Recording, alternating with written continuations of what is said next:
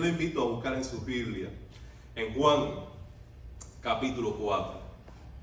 Juan capítulo 4. Siempre el gran tema de los cristianos va a ser en Jesús. ¿No es verdad?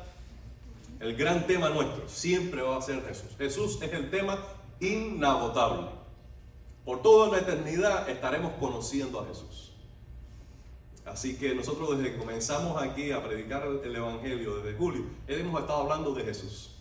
Y nosotros no estamos ni, ni rascando así la pinturita de exterior de lo que es en la persona, obra de Jesucristo, el Hijo de Dios, el tesoro de los cielos.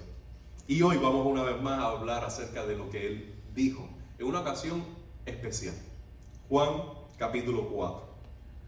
Van ustedes eh, mentalmente establecer ya las conexiones entre lo que leyó Elizabeth en el devocional y lo que vamos a estar hablando ahora. Para que ustedes vean cómo Jesús está tomando eh, un ejemplo tan común, tan sencillo, como un maestro eh, extraordinario, que es el alimento de la vida, para darnos lecciones eternas. Miren lo que dice Jesús. Mientras tanto, sus discípulos le insistían, Maestro, come algo. Yo tengo un alimento que ustedes no conocen, respondió él. Le habían traído algo de comer, comentaban entre sí sus discípulos. Mi alimento es hacer la voluntad del que me envió y terminar su obra, dijo Jesús. ¿No dicen ustedes todavía falta cuatro meses para la cosecha? Yo les digo, abran los ojos y miren los campos sembrados ya la cosecha está madura. ¿Puedes decir eso conmigo? Ya la cosecha está madura. Ya mismo el segador recibe su salario y recoge el fruto para vida eterna. Ahora, tanto el sembrador como el segador se alegran juntos, porque ciertamente dice el refrán, uno es el que siembra y otro es el que cosecha. Yo les he enviado a ustedes a cosechar lo que no les costó ningún trabajo. Otros se han fatigado trabajando y ustedes han cosechado el fruto de ese trabajo. Jesús está tomando el contexto de, la industria alimenticia para darnos una enseñanza básica. Si se va a olvidar de otra cosa, no se olvide de esto, por favor. Jesús es el alimento para tu alma. Si tú pones tu fe y confianza en Él, serás saciado para tener una vida llena de abundante dicha aquí y ahora. Y ese alimento te nutre para tener vida eterna al lado de Dios en el cielo. Eso es lo más importante que te voy a decir hoy. Cree en el Señor Jesucristo, que es lo mismo. Come de Cristo para que tengas vida eterna. Ahora, rodeando esa gran enseñanza, hay grandes verdades también eh, para nosotros. Para nosotros. Yo quiero, en este contexto de acción de gracia, eh, dar gracias a Dios por la cosecha. Yo soy un fruto de la cosecha del Señor. Cuando yo nací, ya mi, ya mi mi padre no habían empezado bien la relación. Mi mamá tenía 18 años cuando ella sale embarazada de mí. Mi papá tenía 17 años. Y mi mamá llevaba a mi papá un año y medio, algo así. Y entonces yo nazco cuando mi mamá tiene ya 19 años. ¿Quién tiene aquí 19 años o menos? ¿Eh? 19 años o menos. ¿Ok? Entonces mi mamá con 19 años nació este vestido que está aquí. Entonces, ¿Qué podrán hacer dos muchachos, dos adolescentes menores de 20 años con un niño recién nacido? Ahora, mi mamá tenía una carrera como maestra. Mi papá eh, vivía, como decimos nosotros, un hombre de la calle, del negocio. Y esto en Cuba no necesariamente es algo malo, porque yo creo que más de la mitad de la población de Cuba vive así, ¿no es cierto, Jorge? Y no necesariamente es algo malo. Pero dentro de esa bolsa negra o de ese negocio negro que hay ilegal, eh, nosotros sabemos que hay uno más negro todavía. Bueno, mi papá estaba en ese mundo más negro todavía. Eh, del juego, Era pelea de perro, pelea de gallo, eh, no de carta porque creo que no era bueno en eso, pero estaba en ese mundo. Cuando no tenía él un problema, el problema ya lo estaba buscando él. Bueno, como esto está grabando no puedo estar diciendo muchas cosas, o no quiero decir muchas cosas, pero no era una buena vida la que tenían mis padres, no era una buena vida. El matrimonio de mis padres se quiebra luego que él está preso, cuando yo tenía 8 años, en prisión, él entra en prisión por una causa que le crearon para salir de él. Esto lo digo con todo eh, dolor o vergüenza también pudiera decir, pero con argumento, no es que es una suposición o me imagino, o con argumento. Eh, mi papá era un dolor de cabeza en, la gran metrópoli de Remedio, de, de, de 20 mil habitantes. Entonces que dijeron, bueno, este lo tenemos que sacar ya de encima y le crearon una causa. Él lo había hecho de todo, pero esta en particular se la crearon. Él lo toman preso y lo llevan a prisión y les dicen que para soltarlo tiene que firmar un documento. Él tiene que firmar que lo van a soltar, que lo van a dejar libre, que... y él no lee el documento y lo firma. En ese medio tiempo va la policía a casa, tocan en la casa y dicen, ¿sabes qué? Tenemos a la F, le decían la F de flaco, a mi papá, tenemos a la F preso, pero necesitamos para la investigación una ropa. Mi mamá ya ducha en la materia, eh, veintitantos años, pero ya con una vida, va al escaparate y busca una ropa limpia. Para que ahí no haya de nada, ni sudor, ni sangre, ni nada, la ropa limpia. bueno, cuando él firma, que él piensa que le va a la libertad, realmente estaba firmando que él estaba aceptando una condena, que era culpable. Cuando llega a juicio, cuando llega a juicio, las, la ropa que mi mamá le había dado estaba embarrada de sangre. Y entonces le crearon una causa de, de hurto y, de, tráfico de carne, de, res y demás, de ganado. Hurto y, y no sé cómo se llamaba la causa esa. Hurto y sacrificio de ganado. Exacto. Entonces va a, a, a, prisión y en prisión de una cosa va a la otra, una cosa va a la otra. Eh, él se escapa de la prisión después de varios años, viene para los Estados Unidos y desde entonces no supe más de él por muchos años. Y esto ya es otra historia para otro momento. Como familia se los cuento. Pero ya allí, ya tenía nueve años, estoy hablando del año 90, 91. Mi mamá, una madre ya soltera, con un niño. Mi mamá queda embarazada mientras mi papá está en prisión. Y entonces, estando en este momento en que se escapa y se va de, de, del país, mi mamá, mi hermana nace. Yo le llevo a mi hermana nueve años ella nace y entonces mi mamá, madre soltera, década del 90, con un hijo de 9 años, una niña recién nacida, viviendo en una casa sola, el techo de la casa se nos estaba cayendo, era un contexto caótico, caótico, caótico. En ese medio tiempo mi mamá también se casa, ya se casa con quien hoy yo llamo mi papá, y, y entonces, junto como familia, empezamos a transitar la década del 90, el periodo especial, con ese, con ese historial. Entonces una familia quebrada, fracturada, buscando esperanza en mil cosas. ¿Qué no creyó mi familia? En hongo, en trapo colorado, en muñecas, con pelo de muerto, coco abajo de la cama. En la puerta principal de la casa, nosotros teníamos atrás de la puerta, parecía que hay un armario, porque la puerta estaba clavada de, tenía dientes de ajo, cruces, tiras rojas, herraduras, eso es atrás de la puerta nada más. Cuando tú abres la puerta, en la esquina principal, cuando tú abres la puerta que está ahí, en la esquina de arriba, diagonal, arriba del televisor, teníamos una Virgen de la Caridad con un pelo de persona. En las paredes había indio, en este rincón de acá había un San Lázaro en el piso, abajo de la cama de mi padre había un pomo de boca ancha con hongos y juramentos y promesas, qué sé yo, había de todo. En un apartamento ya de un cuarto y medio. Usted se imagina. Estábamos sin esperanza sin futuro. Pero vino Cristo. Y con Cristo vino la luz. Nosotros creímos que estábamos perdidos en nuestro camino. Que éramos culpables de idolatría, de adorar falsos dioses. Y decidimos renunciar a esos falsos dioses para poner nuestra fe única en la vida muerte y resurrección de Cristo como único camino para perdón de pecados y tener vida eterna. Ese día, porque nosotros como familia, ¿sabes? Una típica familia cubana que lo hace todo junto, cuando los padres deciden algo van arrastrando a la familia y todo lo decidíamos juntos, así en familia. Ese día nosotros, mi papá y yo principalmente recogimos todos los muñecos, toda la basura, todo aquello que, que creaba una sombra en la casa. Lo metimos en un saco de hilo, lo aplastábamos con martillo y lo botamos.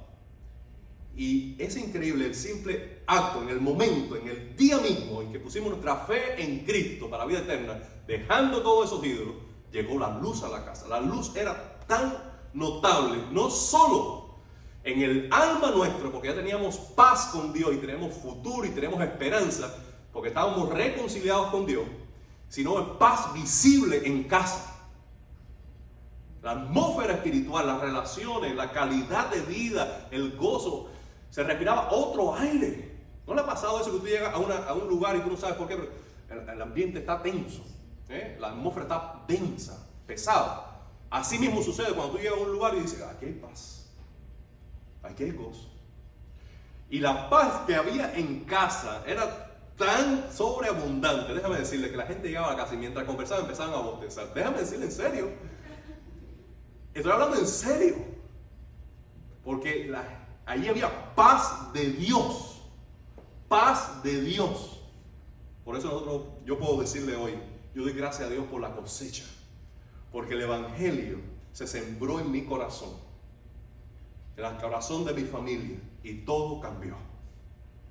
Hoy yo soy lo que soy por la gracia de Dios. Tú quitas a Cristo de mi vida y no queda nada Hermano, no estoy especulando, no estoy vendiéndole ningún evangelio barato, no estoy, no estoy haciendo, no estoy diciendo nada que no sea cierto. Quita a Cristo de mi vida y no queda nada. Nada. Porque si yo sé hablar es porque Cristo me da las palabras. Déjame decirle que en esa etapa de, infancia yo estaba todo el tiempo aislándome de los problemas y dificultades que en la casa, metido en el rincón del patio. Yo tenía, yo mi primera novia yo la tuve a los 19 años, porque yo estaba completamente aislado, ensimismado en mis problemas, en, en, esa depresión, en esa, en esa lucha interior. Pero todo eso Cristo lo cambió.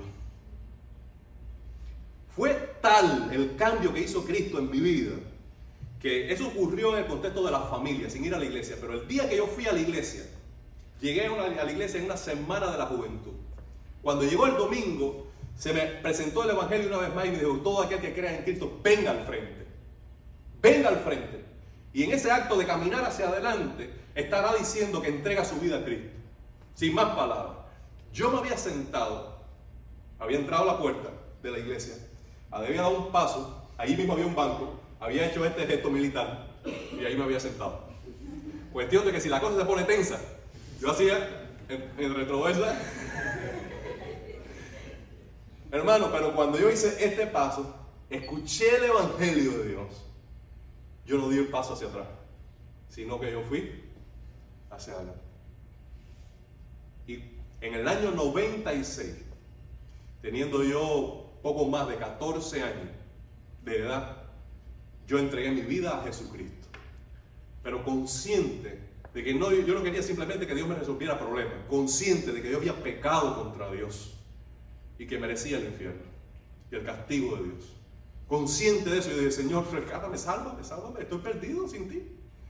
Y yo dije, yo pongo mi vida en tus manos, no solamente para que me libre de mis problemas, no solamente para que me libre de, la condenación eterna, yo, yo, pongo mi vida en tus manos porque yo quiero que de aquí adelante, con 14 años lo estoy diciendo, de aquí adelante todo en mi vida será Cristo. Yo no sabía de ministerio, de ministerio pastoral, ni de, de ser maestro, ni de dones, ni nada de la vida cristiana. Estoy hablando de primeras visitas a la iglesia, un muchacho de 14 años. Pero el Evangelio llegó a mi corazón y fue tal que dije, yo quiero que Cristo sea el todo. Hoy yo tengo 40 años. 40 años, por la gracia de Dios, sigo diciendo lo mismo. 26 años después, por la gracia de Dios. Porque para mí ese día se me alumbró el bombillo. Lo vi todo tan claro con 14 años. Tan claro que esa claridad me ha acompañado hasta el día de hoy. Yo tuve que esperar varios años para llegar a, tener 18 años y poder entrar al seminario. Pero siendo un adolescente yo dije, Dios me está llamando al ministerio. Esto que me salvó a mí, yo tengo que compartirlo. Porque otra gente necesita tener la luz que yo alcancé, la paz que yo alcancé, la esperanza que yo alcancé. Porque hay tanta gente perdida, con vida destrozada, hecha pedazos en los bajos del mundo que yo tengo que compartir. Porque el cambio que Cristo hizo en mí lo puede hacer en cualquier persona. Porque si lo hizo conmigo, lo podrá hacer con cualquier persona. Y tuve que esperar, aguantarme, a tener 18 años para entrar al seminario. A los 18 años yo entré al seminario. Yo me gradué del seminario a los 23 años. Y ahí estuve estudiando hasta llegar aquí. Estudié un poquito. Me tomó tiempo, como, muchos de ustedes. Y seguimos estudiando la palabra de Dios. Y Dios, luego de sembrar el Evangelio, cosechó en mí vida eterna. Y yo doy gracias a Dios por esa cosecha. Él siembra la palabra y Él da los frutos. Y Él hace que nuestra vida cuente para otros, para vida eterna. Ahora, todo este background, yo no sé por dónde empezó, porque yo no tengo eso anotado aquí, ni tenía la intención de hacerlo. Pero yo creo que algo de lo que estoy compartiéndole puede darle esperanza a alguien aquí ahora. Y teniendo ese, ese testimonio de mi vida ahora, tú puedas ver con más sentido lo que quiero compartirte. Lo que Jesús está hablando aquí es de la gran cosecha en la que todos estamos invitados a participar. Ahora, para cosechar, para participar en esa cosecha, para uno llegar a ser el fruto de la siembra del Evangelio y también para ser trabajador en la cosecha de otras vidas, ya sea que tú seas el fruto o tú seas el trabajador, para participar de esta labor, de esta gran cosecha, lo primero que tenemos que tener claro son nuestras prioridades. ¿Puede decir esto? Prioridades. Por favor, anímese. Prioridades. Prioridades. Prioridades. En una conversación muy interesante, Jesús había hablado con la mujer samaritana. Esa es otra historia, preciosa. Lea Juan 4. En el preámbulo de que la mujer samaritana se despide de Jesús, llegan sus discípulos que se habían separado del maestro para buscar comida. Cuando llegan eh, los discípulos, eh, los discípulos empatan la conversación con Jesús de Señor, vamos a buscar comida, y ahora regresan con la comida, Señor, aquí está la comida, comen, ignorando todo lo que había pasado. ¿Sí? Ahora Jesús dice, muchachos, yo tengo una comida que ustedes no se imaginan, no la conocen. Miren, si yo llego a la casa y yo llego con una pizza, con algo a la, casa, le digo a Eliane, Eliane, mira, lo que te traje. Y ella me dice, no, tú sabes, yo tengo una comida que tú no conoces. dice, bueno, vino la suegra y le trajo frijoles. ¿Eh? Es lo lógico, vino la suegra y le trajo frijoles. Entonces, los discípulos dijeron, alguien le trajo de comer. Y lo que le trajo fue bueno, porque esto que trajimos, él lo está rechazando porque tiene una comida mejor. ¿Qué es lo que tú tienes? ¿Cuál es la comida? Jesús dijo, miren muchachos, mi comida es hacer la voluntad de mi Padre. Vamos a dejarlo ahí por el momento.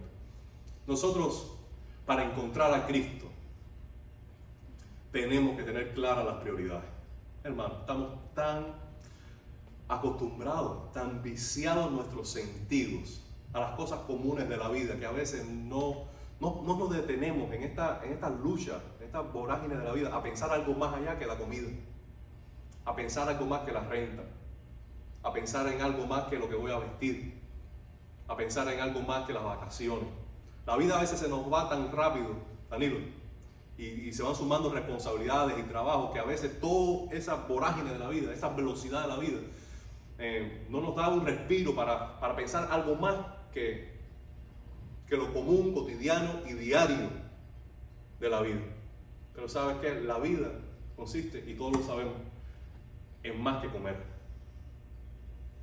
La vida es más que vestir. La vida es más que lograr tener una casa. La vida es más que las cosas sencillas y comunes de la vida, que nosotros tomamos, damos por sentado. Y si nosotros no nos damos la oportunidad de pensar en algo más que lo terrenal, nunca encontraremos lo trascendental de Dios en medio de lo cotidiano de la vida. Jesús como un maestro lleno de compasión le dijo a, sus discípulos, ustedes pongan todo su afán y toda su preocupación en las manos del Señor, porque el Señor viste las flores del campo. Y ni aún el rey Salomón tenía una ropa de gala como las flores del campo.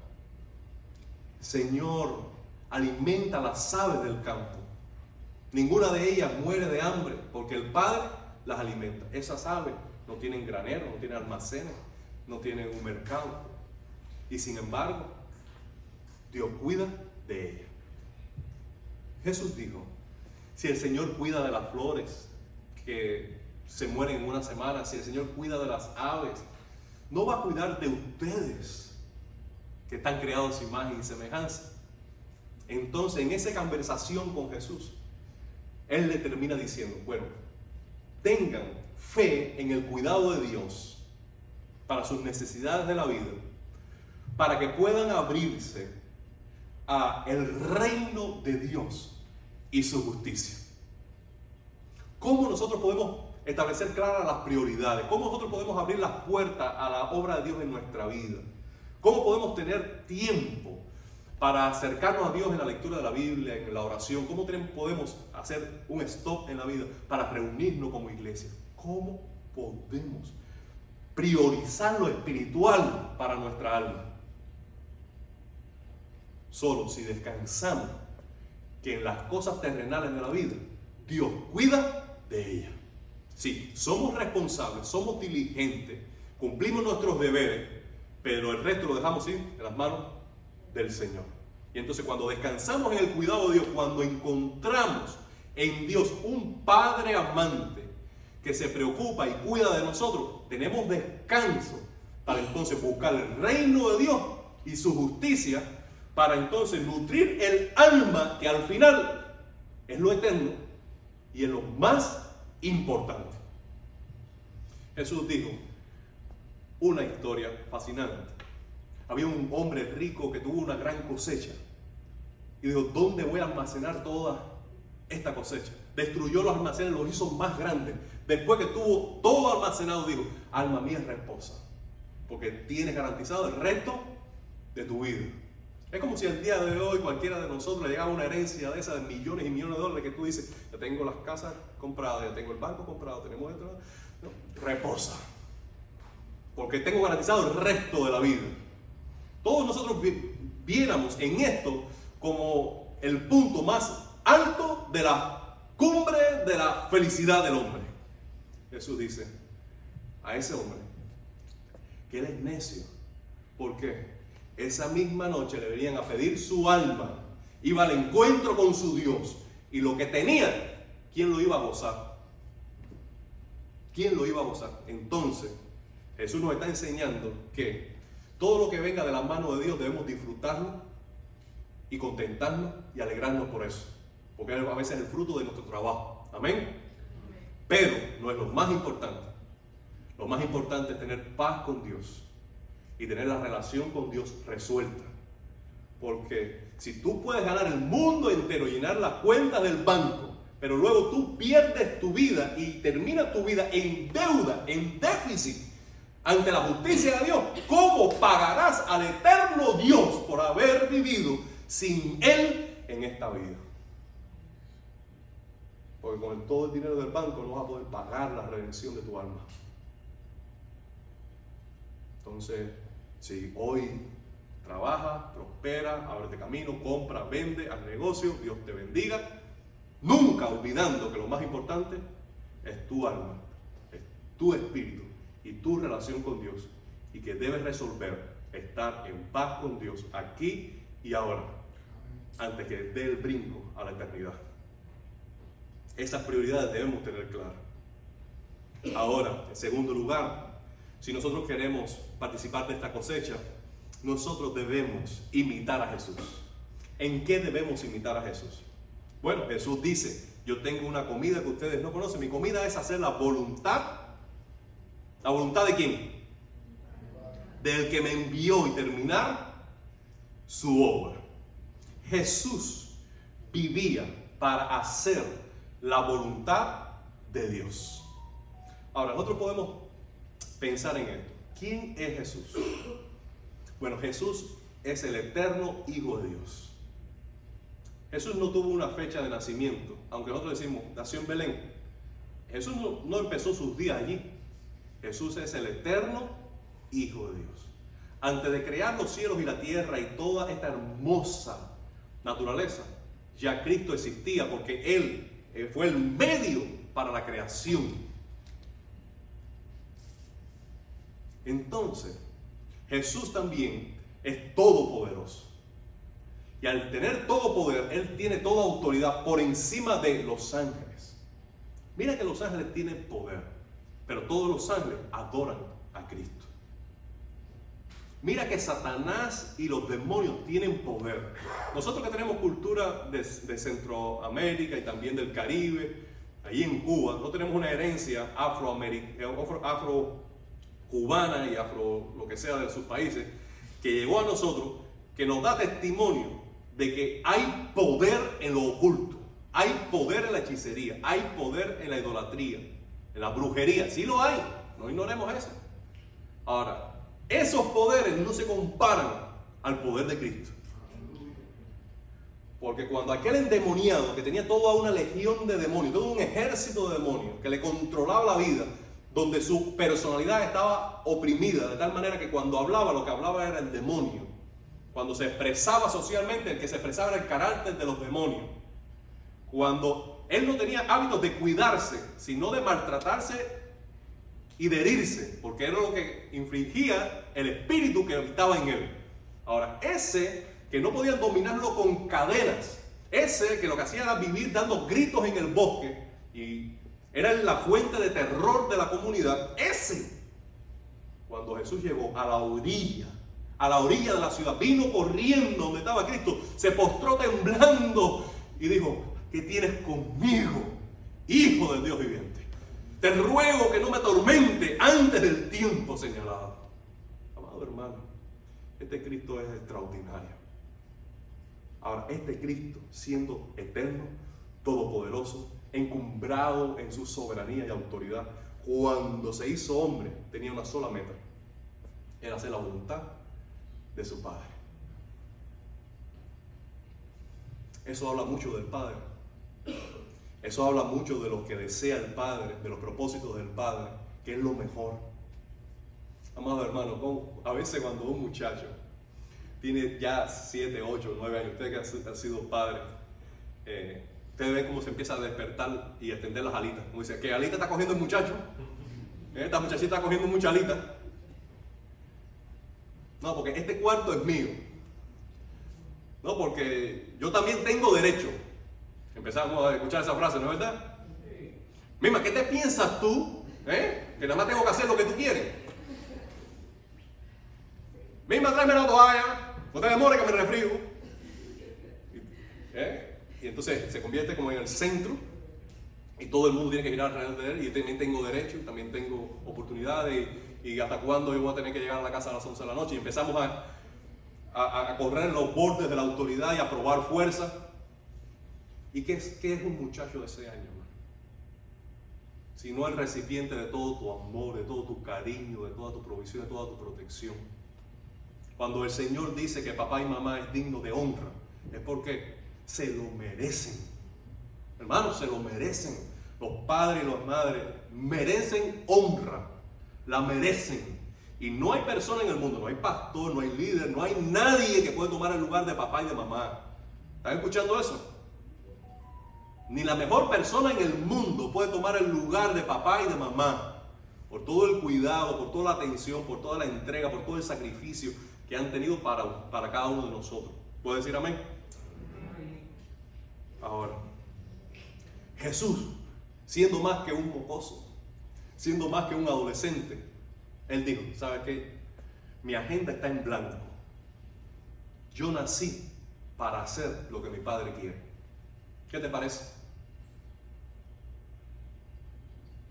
Aquí nos enseñan que las, las hojas están en blanco y que tú tienes el lápiz en la mano.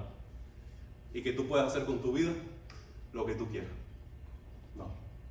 Lo que nos enseña Jesús es que la hoja se nos entregó para devolvérsela al Padre, para que Él escriba lo que Él quiera. Y nuestro deber es hacer su voluntad. Porque cuando papá y mamá te dicen algo en casa, y en este sentido todos, si nacimos, somos hijos. Cuando papá y mamá nos dicen algo en casa, es porque saben lo que están diciendo. Tienen experiencia, años, tienen millas. Amado hermano, si comparamos todos esos atributos con el Dios Padre nuestro de los cielos, Él tiene más millas que todos nosotros. Sus millas son incontables. Si se trata de amor, su amor es inagotable. Su paciencia, su cuidado. Nosotros dormimos y Él no descansa. Él guarda nuestra salida y nuestra entrada. Nosotros estamos preocupados porque nos chequean el GPS y salimos y salimos. No, no, no, no. El Señor, su mirada está sobre nosotros, donde quiera que estemos. Pero no como un policía cósmico para dar una multa, sino como un padre amante para decir, ahí está mismo, necesita ayuda, necesita una palabra, necesita una puerta abierta, necesita un auxilio. Y ahí está el Padre amante. Entonces, el Padre nuestro en los cielos merece que nosotros hagamos su voluntad. Ahora, el hacer su voluntad no es porque Él lo merezca y nada más, sino porque nosotros nos beneficiamos de ello. Porque la voluntad de Dios para nuestra vida, el deseo de Dios, los propósitos de Dios para nuestra vida, dice Pablo que son agradables, buenos y perfectos. Agradables, buenos y perfectos. Por eso Jesús nos deja modelo diciendo, yo hago la voluntad del Padre. Y la voluntad del Padre es que yo termine un trabajo. Ahora, al comparar Jesús el hacer la voluntad de Dios con el alimento, que esa es su comida, tenemos que decir que es tan básico para la vida alimentarse como hacer la voluntad de Dios. Y que por nuestra parte, como mismo sentimos ese, ese vacío en el estómago, ese estrago que alguno de ustedes está sintiendo ya, y el deseo de buscar un plato de comida, e imaginarte ya en un restaurante o en la casa en la cocina de tu casa para estar comiendo, eso mismo debe estar tú experimentándolo en el alma en, cuanto a lo espiritual. Dios es mi pan de vida. Yo estoy esperando el momento en que me sienta a leer la Biblia, que me sienta a escuchar la palabra de Dios. Yo me visualizo, como mismo se visualiza en un restaurante, yo me visualizo en el plan de Dios, compartiendo el Evangelio, siendo un ministro para Él, trayendo a mi familia a los pies de Cristo. Me visualizo creciendo en gozo, en paz, en dominio propio, en el carácter cristiano. Me visualizo porque anhelo, lo procuro, tengo hambre de Dios y de lo que Dios quiere para mi vida. Lo persigo y trabajo para obtener esa recompensa. En tercer lugar, y ya voy terminando, para cosechar debemos sentir, perdóname, debemos mirar con compasión. Y en esto vamos a tomar el rol, no solo no de nosotros como cosecha, sino de nosotros como trabajador. Y voy a pasar al siguiente para hablar de las dos cosas unidas. Cuatro, para cosechar hay que sentir urgencia. Hay dos cosas necesarias para compartir el Evangelio y ayudar a otros a encontrar en Jesús el alimento de vida eterna. Uno, compasión. Otro, sentido de urgencia. Cuando Jesús miraba a las multitudes, dice que las veía con compasión porque estaban como ovejas desamparadas, que no tenían pastor. Amado hermano, tú te puedes sentar en cualquier plaza aquí en Miami. Tú puedes ir a South Point, a Tropical Park, tú puedes ir a Brickell, tú puedes ir a eh, Wynwood, tú puedes ir a donde tú quieras. Y por favor, baja la ventanilla, además de recibir el aroma, mira como Jesús miró. Más allá del estorbo del tráfico, más allá quizás de lo precioso de una esquina comercial, más allá mira a la gente. Y dime tú, ¿qué ves? Yo te voy a decir brevemente lo que estoy viendo yo. Yo veo una ira sin límite. Un, un, deseo de estar descontento con todo el mundo y con la vida y con todo, a veces sin, sin excusa. ¿Qué veo? Veo a veces depresión, desplome, desgano. Veo una juventud que tiene de todo y no tiene aspiraciones. Veo gente que tiene oportunidad de trabajar, vivir honradamente y prefiere meterse en problemas. Veo gente que viviendo están muertas. Yo las veo. Ahora, le voy a ser sincero, cuando yo veo esas cosas, a veces mi reacción no es compasión. A veces es ira, es enojo, es de, quitarme lo que recibo, lo quiero devolver. Aquí le abro mi corazón. Jesús me dice, cuando tú veas a esta gente, mírales más allá de la raza, mírales más allá de su condición y de su estatus emigratorio, mírales más allá de su posición económica, mírale el alma, porque el alma de todos los hombres están en igualdad de condiciones delante de Dios. Las apariencias a veces nos engañan, hermano. Las apariencias, además de engañarnos, a veces nos intimidan. No porque él es rico, no porque él, no, fulano es. Y eso como que nos intimida. ¿Sabes qué? Todos tenemos alma. Y todas las almas están en igual condición delante de Dios. Tan perdidas en sus pecados, necesitadas desesperadamente, consciente o inconscientemente, del alimento que les sacie para vida eterna, que solo lo puede dar Jesucristo. Eso debe despertar en nosotros compasión. Lo segundo, urgencia. ¿Por qué? Porque nosotros no sabemos el momento en que una persona dará el brinco, el salto para la eternidad. No lo sabemos. Permítame contarle algo.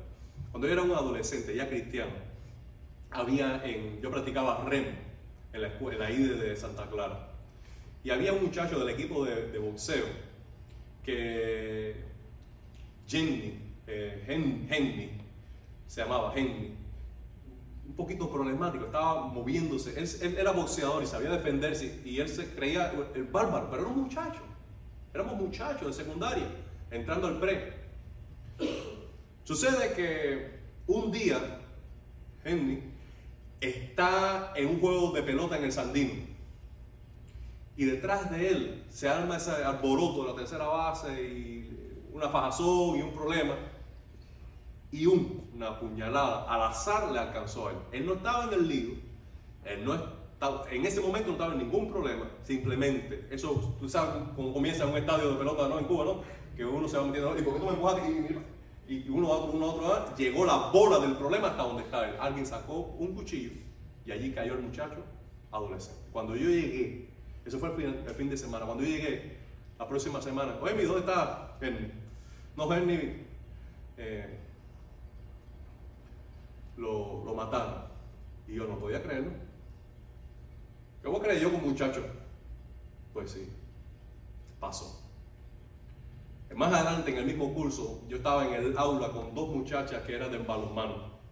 Estas muchachas de balonmano, en los equipos de, deporte, a veces nos quedamos durante el fin de semana para hacer entrenamiento sin, sin, intensivo, sin detenernos para el estudio. Y estas muchachitas, una vez más de la misma edad, eh, se creyeron muy valientes durante la noche, saltaron la cerca del tanque de clavado de la IDE fueron al primer nivel, no, fueron al tercer nivel, no sé qué se habían fumado o tomado, y una de ellas se lanzó y no supo romper el agua en la calle y allí murió. Murió, en el salto murió. Henry fue al juego de pelota para allí a encontrarse con Dios.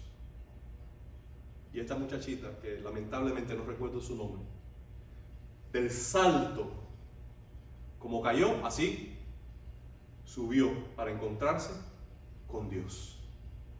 Déjeme decirle, estos muchachos habían concertado una cita con Dios. Estos muchachos tenían toda la vida por delante y la muerte le encontró cuando menos se lo imaginaba. Yo voy a decir una historia más. Mi abuela, con todo este asunto del COVID, llegó el COVID a mi familia en Cuba, de mi padre. Se enferma mi tío, Freddy, y mi abuela Consuelo. Yo estoy hablando, para hacer la historia corta, el sábado por la noche con mi abuela. Mi abuela estaba preocupada por mi tío. Oye, ¿sabe qué? Freddy está malito. Y está hablando normal. Llega el domingo, voy a la iglesia. Y cuando salgo de la iglesia de Hexemaní, yo tengo un mensaje de voz en WhatsApp. Y cuando veo, mi tía de Italia está diciendo, por favor, Pipo, ora por, mi, por Mima, que Mima está muy grave. Yo no puedo creerlo. Yo hablé noche con ella. Nada, esto, fue, esto es que pasó al hospital, porque en el hospital le dan medicamentos que a la gente en la calle, tú sabes cómo piensa el cubano, ¿no? A la gente en la calle no le dan. Cuando llega allí, al rato la pasaron para la sala de intensivo. Yo digo, esto ya no está, no está bien. Yo llegué a casa, Eliane y yo nos tiramos en la, en la borde de la cama a llorar y orar.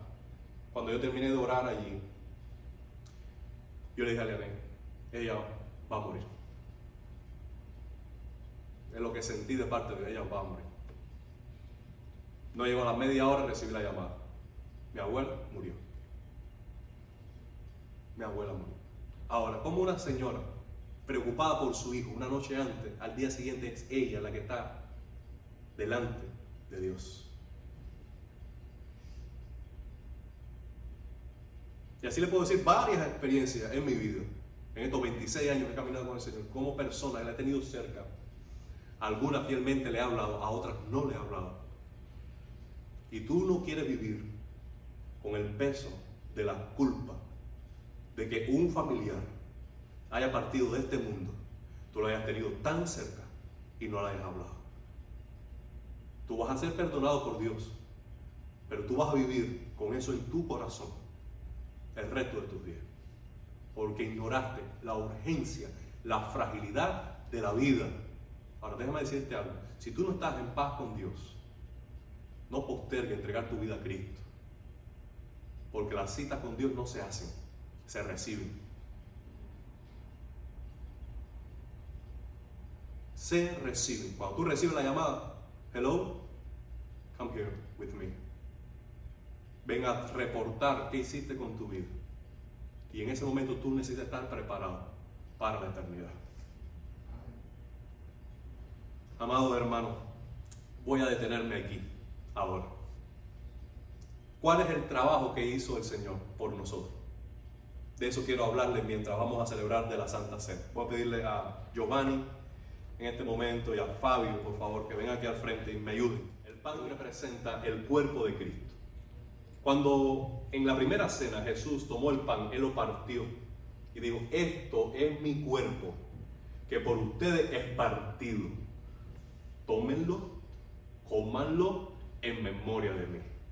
En la lectura que leía eh, Elizabeth, Jesús le estaba diciendo, quien come de mí tiene vida eterna.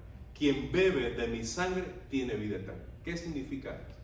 Comer es lo mismo que creer.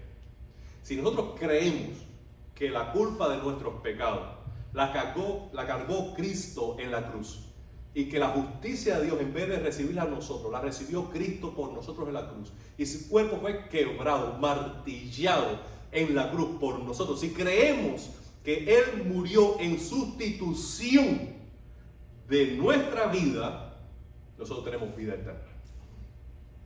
Si nosotros descansamos que su sangre fue derramada a nuestro favor, que su vida representada en la sangre fue ofrecida por nuestra culpa, si lo creemos, es como si tomáramos su sangre. Tomar es creer. ¿Qué sucede? que en el acto de comer y en el acto de beber, esos elementos, lo que comamos, o sea, lo que bebamos, cualquier cosa, llegan a ser parte integral de nuestro cuerpo. de manera que llega el momento en que ya no es alimento, sino que es parte de la energía, de la sustancia, llega a ser nuestra propia vida, nuestro propio cuerpo. Y no puedes distinguir entre el alimento que ingeriste y ya eso convertido en energía y en vida. Lo mismo sucede con Cristo. Tú decides poner tu fe en Jesucristo y Cristo viene a tu vida. Y Cristo empieza a expresarse a través de tu vida, según tú le conoces y deja que Él reine en ti.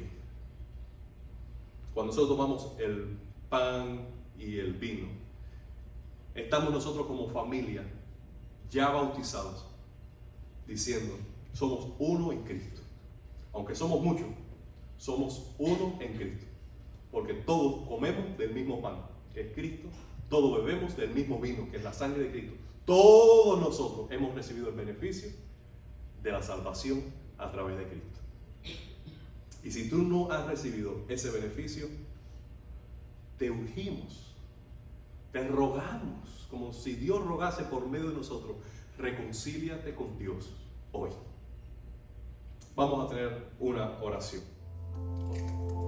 El Señor Jesús dijo, esto es mi cuerpo, que por ustedes es partido. Coman de él todas las veces en memoria de mí. En memoria de Cristo, comamos el pan.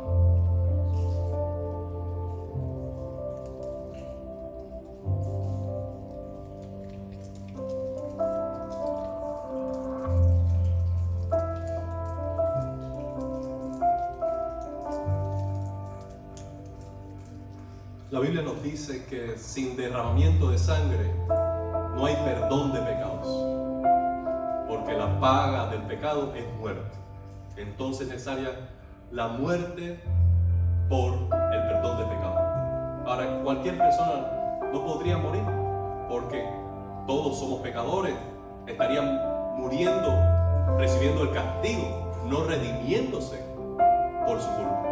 Entonces es necesario que muera el inocente o los culpables dice la Biblia que en esto se muestra el amor de Dios para con nosotros y que siendo aún pecadores, Cristo murió por nosotros. Dice Pablo que quizás alguno se atreva a morir por una causa justa, por alguien que considere un amigo, pero esto es el misterio del amor de Dios, que cuando nosotros no queríamos saber de Dios, que cuando nosotros quebrantábamos su ley, Él envió a su Hijo a morir por nosotros déjame decirle que con todo el amor cristiano que pueda tener yo a usted, no sacrificaría hoy a Edra por ninguno de ustedes.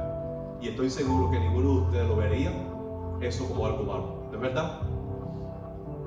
Porque sobre todas las cosas, ahora uno tiene prioridad hacia un hijo. Un hijo es algo muy precioso. Bueno, Dios entregó a su hijo.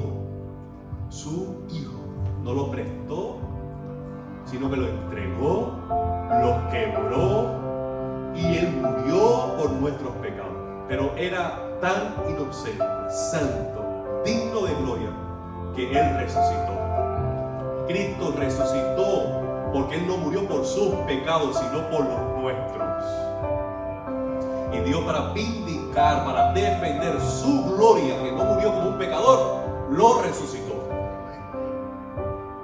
En nombre de Cristo, bebamos.